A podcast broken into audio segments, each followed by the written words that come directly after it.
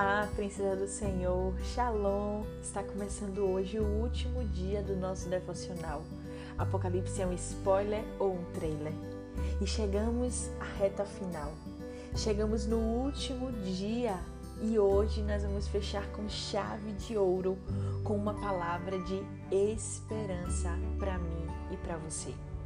E hoje, no capítulo 21 e no capítulo 22, nós vamos meditar nessa palavra. E desde já eu quero te dizer: prepare o seu coração. E no capítulo 21, tendo encerrado o último julgamento, o Senhor ele mostra a João a revelação da perfeição do reino de Deus, algo completamente diferente do que vivemos hoje. E tudo o que entendemos como realidade passou. Tudo se fez novo. O tempo como conhecemos se transformou em eternidade. A distância de Deus se tornou em uma intimidade perfeita com Ele. A morte não é mais temida, pois não existe mais. Os santos bebem da água da vida. Enquanto a eternidade dos incrédulos é longe de Deus no, no lago de fogo, os santos eles habitam na cidade de Deus e agora fazem parte de sua família. A Nova Jerusalém é o símbolo da perfeição do novo tempo da humanidade com Deus. Suas dimensões, beleza e glória nos revelam a plenitude da nova criação.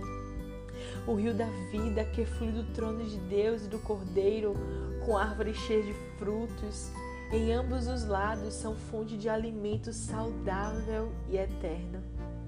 E com o fim do ciclo de maldade, os santos eles servem em um ambiente de perfeição e de plenitude. E ali teremos a revelação de quem Deus é, de maneira inigualável. E a nossa entrada ao paraíso, ela foi restaurada.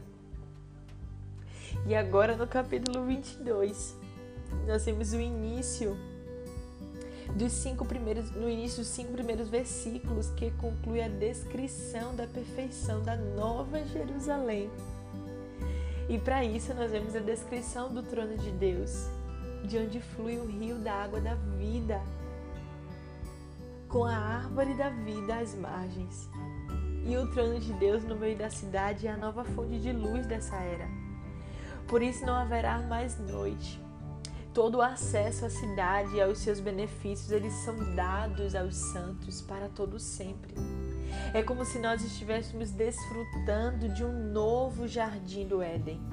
E o Senhor Deus, ele se revela a Adão e Eva no jardim do Éden, onde estão a árvore da vida e por onde flui um jardim para regá-lo. E o fim da revelação, escrita na palavra de Deus, encerra exatamente com uma imagem semelhante. Os remidos do novo jardim, com a árvore da vida às margens do rio, da vida que flui do trono de Deus e do Cordeiro. E sabe de uma coisa? A minha oração é que não apenas eu e a minha família mas que você e toda a sua família nós possamos nos encontrar naquele dia e celebrar juntos a vitória de Deus e do vitorioso Jesus. E para a gente refletir agora, é sobre isso que você tem que viver.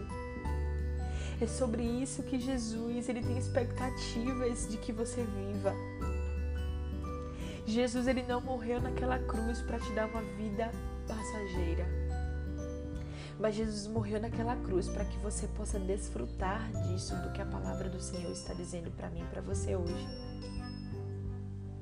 Que você possa compreender de que você foi criada para a eternidade e não para algo passageiro. Que Deus abençoe você e a sua família. Um beijo no seu coração. Até a próxima.